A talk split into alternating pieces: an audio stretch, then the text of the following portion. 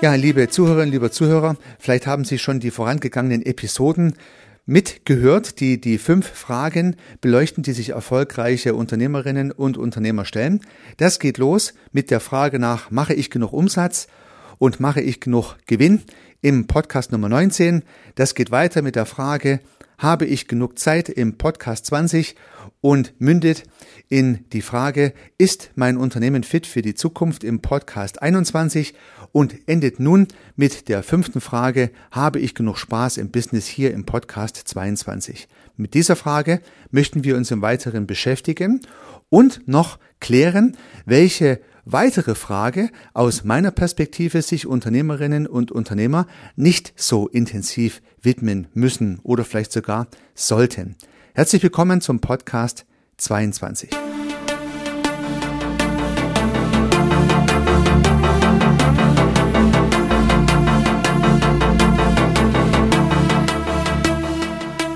Begeistern Sie als Unternehmerin oder Unternehmer, als Selbstständiger oder Freiberufler Ihre Kunden mit überzeugenden Dienstleistungen. Bringen Sie Ihren Service mit Struktur, mit Methode, mit neuen und überraschenden Perspektiven und mit Spaß auf das nächste Level.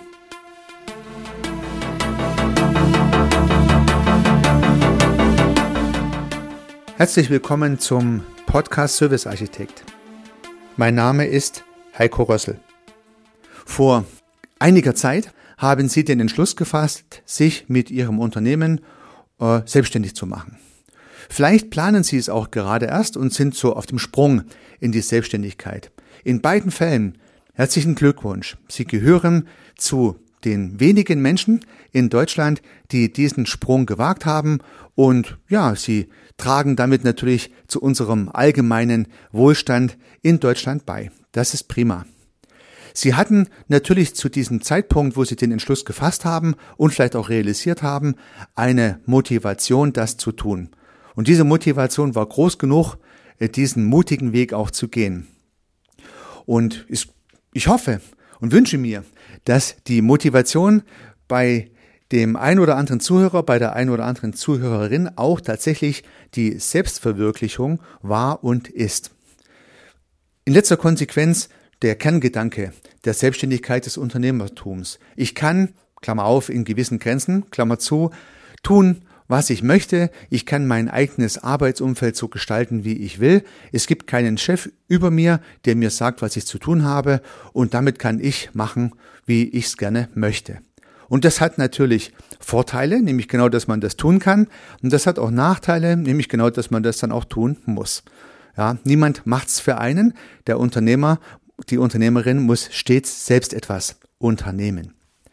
Und wie gesagt, ich würde mir wünschen, dass viele meiner Zuhörer an erster Stelle die Selbstverwirklichung stellen, wenn sie nach der Motivation ihrer Selbstständigkeit gefragt werden und die erste Stelle nicht das Monetäre, das Einkommen ist, was als Selbstständiger gut sein kann, ja aber auch nicht sein muss.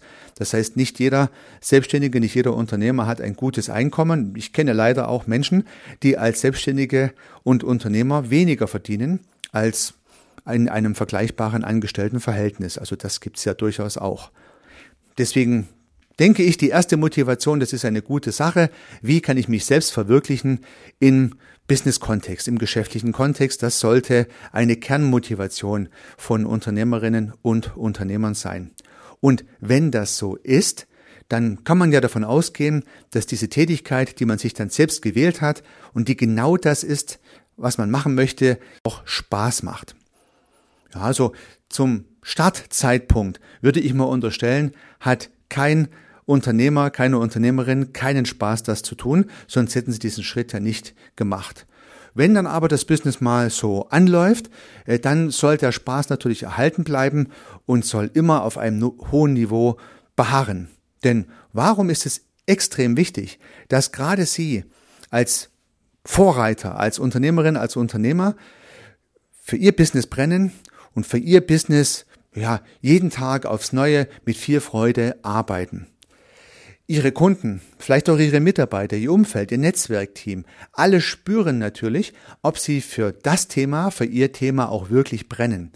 Und sollten Sie für dieses Thema nicht brennen, dann merken das die anderen Und warum sollte jemand, der nicht spürt, dass Sie für Ihr Thema brennen, bei Ihnen Ihre Produkte, Ihre Dienstleistungen, Ihre Services kaufen? Ja.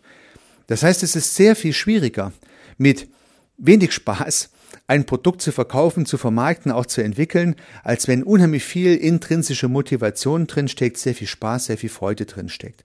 Und deswegen erscheint es mir eine wichtige Frage zu sein, denn sollte Ihnen die Freude abhanden gekommen sein, oder sollte die Freude nicht mehr so groß sein, wie sie einmal war, an Ihrem Business zu arbeiten, dann sollten Sie dieses Thema unbedingt angehen. Dann sollten Sie unbedingt wieder das Spaß- und Freudelevel erhöhen. Es muss also nicht nur in Anführungsstrichen Arbeit sein, wenn man selbstständig ist und in einem Unternehmen oder an einem Unternehmen arbeitet, sondern es sollte und muss aus meiner Perspektive auch Spaß machen, sonst klappt es nicht gut genug.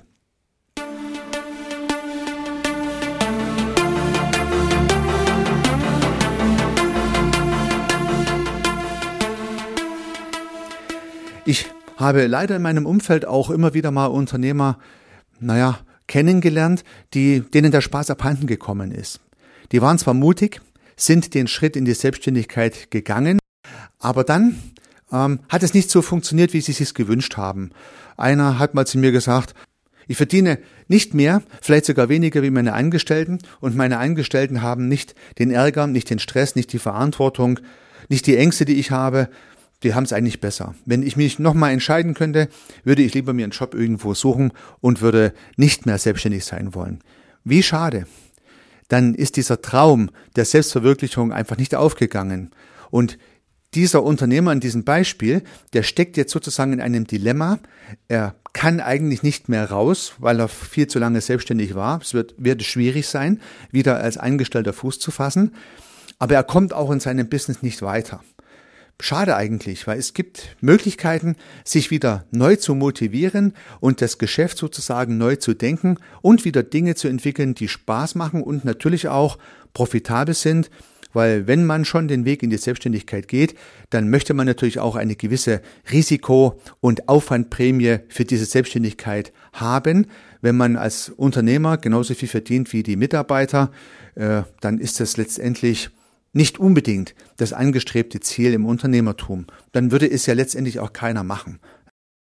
Ich wechsle vielleicht mal von diesem Negativbeispiel zu einem Positivbeispiel und möchte meine eigene Vita ein bisschen zurückschauen. Ich hatte vor circa 15 Jahren auch mal so eine Situation, dass es mir nicht mehr so viel Spaß gemacht hat, wie ich es mir gewünscht hätte.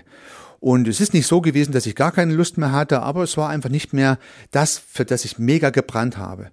Und vor 15 Jahren war ich als Ingenieur in meinem eigenen Unternehmen sozusagen beratend in Projekten tätig, habe technische Anlagen entwickelt, konzipiert, äh, Projekte begleitet, die dann auch erfolgreich abgeschlossen wurden.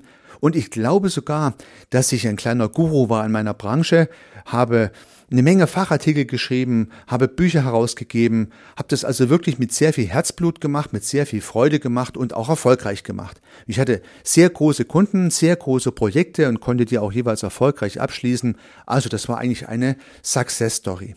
Und trotzdem, ist mir die Lust abhanden gekommen. Ja, es muss also keine monetären Ursachen haben, dass dem Unternehmer auch mal ein bisschen die Lust abhanden kommt. Es kann auch andere Ursachen haben.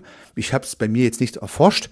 Äh, an was es lag, ist auch nicht der entscheidende Punkt, sondern entscheidend ist, dass man auch als Unternehmerin oder als Unternehmer im eigenen Unternehmen die Paradigmen verändern kann auf ein Thema, das Ihnen wieder Spaß macht, sollten Sie in ähnlicher Situation sein. Und so habe ich dann vor 15 Jahren äh, mich den Dingen gewidmet, die mir damals schon sehr viel Spaß gemacht haben. Ich habe mich dann vollständig aus der Technik herausgezogen, habe also seit dem Zeitpunkt auch keine technischen Projekte mehr gemacht und habe mich den Services gewidmet. Und damals vorrangig im B2B-Umfeld habe ich Services entwickelt für große Unternehmen und Konzerne, Prozesse entwickelt, die äh, Softwareauswahl dafür begleitet, die Ressourcen ertüchtigt, die ganzen Dinge zu tun, die Infrastrukturen bereitgestellt, auch die KPIs definiert, die Strategie dazu entwickelt und all das, was zum Service dazugehört. Habe also vor circa 15 Jahren dann begonnen, mit meiner Erfahrung als Unternehmer und mit dem, was ich beobachtet habe, aus der Technik rauszugehen und ein ganz neues Feld für mich zu erschließen, nämlich Services. Und Sie merken es ja bis heute, brenne ich für dieses Thema Service. Service Architekt ist ja sozusagen die letzte Konsequenz, äh, dass mir dieses Thema mega viel Spaß macht, dass ich dafür brenne und ich hoffe, Sie spüren das. Es ist ja unter anderem eine Motivation dafür, dass ich diesen Podcast aufnehme und naja, jede Woche versuche, neue spannende Perspektiven im Kontext von Services aufzubereiten und Ihnen zur Verfügung zu stellen. Also Service ist nun das Thema, aber ich habe auch schon ganz anderes gemacht.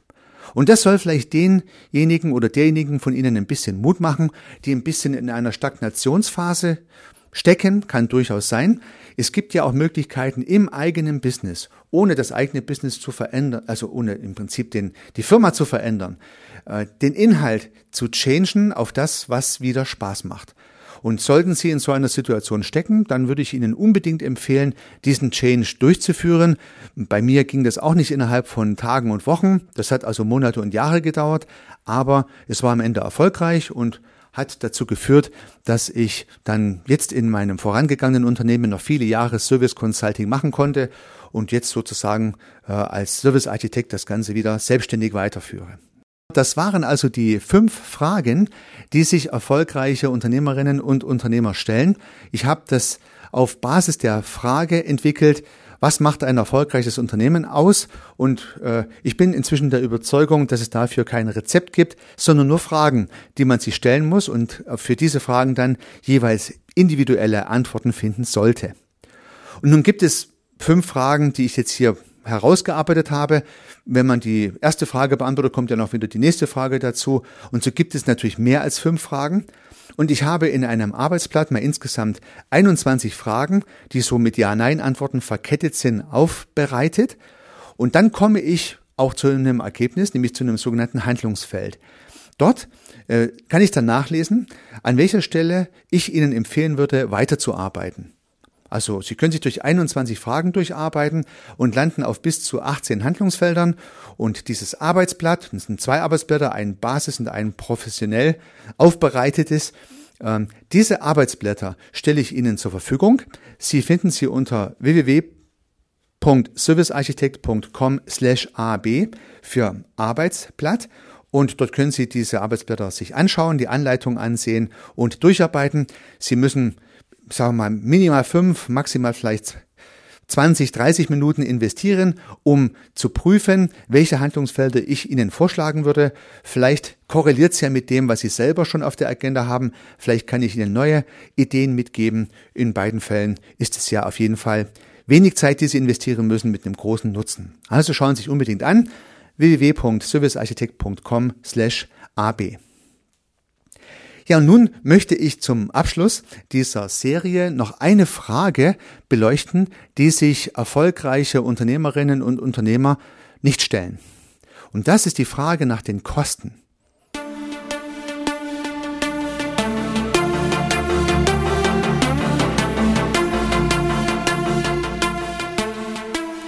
Sie werden vielleicht ein bisschen erstaunt sein. Natürlich hat ja jedes Unternehmen Umsätze, Gewinne und ein Teil dieser Formel sind ja auch die Kosten. Und natürlich liegt es ja auf der Hand, auch danach zu schauen, dass die Kosten möglichst niedrig sind. Und ich möchte jetzt nicht sagen, dass Sie, liebe Unternehmerinnen, liebe Unternehmer, das nicht machen sollen. Aber es sollte keine Kernfrage sein. Es ist sozusagen eine nachgelagerte Frage. Warum glaube ich, dass es richtig ist? Wenn Sie sich mit Ihrem kreativen Potenzial mit den Kosten beschäftigen, haben Sie einen kleinen Hebel.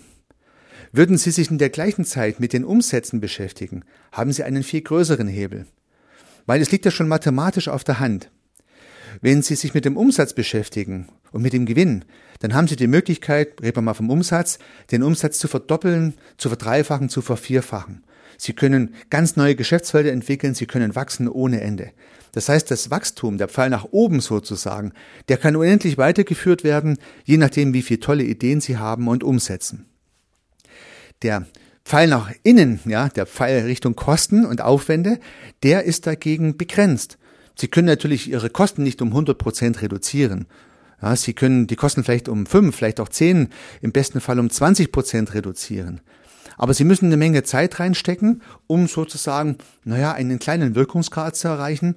Und würden Sie die gleiche Zeit in die Umsätze investieren, dann könnten Sie höchstwahrscheinlich einen sehr viel größeren Wirkungsgrad erreichen. Und unter diesen Gesichtspunkten würde ich Ihnen empfehlen, Schauen Sie lieber als Unternehmer nach den Umsätzen, nach den Kunden, nach den Produkten, nach den Märkten und nicht so sehr nach den Kosten. Suchen sich dafür vielleicht einen zuverlässigen Helfer, einen Mitarbeiter oder auch einen Servicepartner, der Sie hier unterstützt und die Kostenstrukturen managt und im Griff hat ähm, und natürlich auch danach schaut, dass die Dinge günstig gemacht werden. Das möchte ich gar nicht in Abrede stellen, aber es sollte nicht das Kernthema sein. Ich habe in meinem vorangegangenen Unternehmen durchaus große Investitionen begleitet. Ich war fürs Gebäude verantwortlich, für den Fuhrpark verantwortlich zum Beispiel. Also das heißt schon eine ganze Menge äh, Geld ist da geflossen und natürlich habe ich auch danach geschaut, dass ich die, die Dinge günstig einkaufe. Aber ich habe jetzt nicht jeden Tag, ich sage jetzt mal Excel-Tabellen und BWA-Auswertungen gewälzt und habe mir die Kostenpositionen angeschaut, um da noch ein bisschen dran rumzuschrauben. Es war für mich viele Jahre lang sehr viel komfortabler, einfach immer dafür zu sorgen, dass genug Geschäft reinkommt, dass die Umsätze stimmen und dann sind die Kosten meistens auch nicht das große Problem. Ja. Ich rede jetzt natürlich von Dienstleistungs- und Serviceunternehmen und nicht zum Beispiel von Discount- und Retail-Unternehmen, dass dort das Thema Einkauf, Preisverhandlung eine ganz andere Bedeutung einnimmt, das ist klar. Aber bei Dienstleistern, bei Serviceanbietern, wo sozusagen der Faktor Mensch der entscheidende Punkt ist, da ist das Thema Kostenreduzierung meistens ein sehr kleiner Hebel. Die größten Kosten, wenn Sie hier ein Team verantworten, sind Personalkosten und die können Sie nicht so ohne weiteres reduzieren. Und wenn Sie es machen, haben Sie demotivierte Mitarbeiter und der Rest ist ja meistens keine sehr große Position in Ihrer Bilanz. Also diese Frage vielleicht nicht so in den Vordergrund stellen. Das wäre eine letzte Empfehlung in diesem Blog der fünf Fragen, die Sie sich stellen sollten.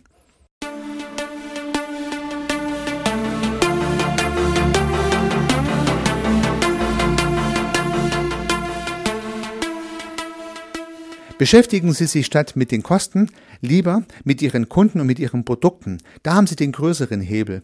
Und ich kann so aus eigener Erfahrung sagen, ich habe mit meinem wichtigsten Kunden früher immer einen monatlichen Showfix vereinbart, bin dann immer zu ihm hingefahren, wir haben Kaffee getrunken, haben ein bisschen die laufenden Projekte reviewed und Smalltalk gemacht. Und ich bin aus jedem dieser Meetings rausgegangen und konnte zwei, drei neue Angebote schreiben. Ich habe mir also vor jedem Meeting überlegt, was haben wir seither gemacht, wo stehen wir jetzt, wie können wir diesem Kunden noch helfen. Es war also ein B2B-Kunde, ein großes Unternehmen und da gab es immer neue Ansätze.